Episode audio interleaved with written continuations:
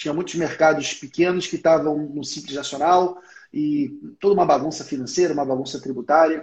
E os caras já vinham com um plano de ação de mudar. Fala, mudava o cara para o lucro real, mudava a forma como ele comprava mercadoria, passava a alugar todos os ativos, né? É, frigoria, parte de gelados, todos os geladeira, aquela, fazia toda essa essa alocação reduzia a carga tributária do camarada ele ganhava um percentual. E aí ele tinha uma, uma, uma estratégia que era muito legal. Ele fazia uma comparação, como você falou, que informação é poder, né?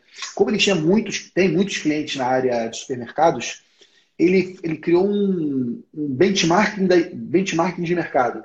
Ele pegava pelo NCM, quanto você está comprando a banana? Preço de compra médio do mercado, tanto. Preço de venda médio do mercado, tanto ele criou um, um painel, um referencial para os supermercadistas sobre o preço médio de compra e de venda por cada um desses itens.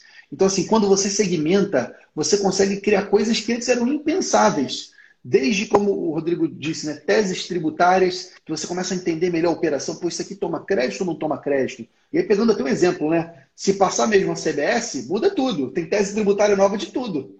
Porque vai mudar a tributação né, do PIS e COFINS que deixa de existir. Então, o Brasil ele é um país que tem muita mudança e todas as mudanças são oportunidades para quem está antenado, para quem está disposto.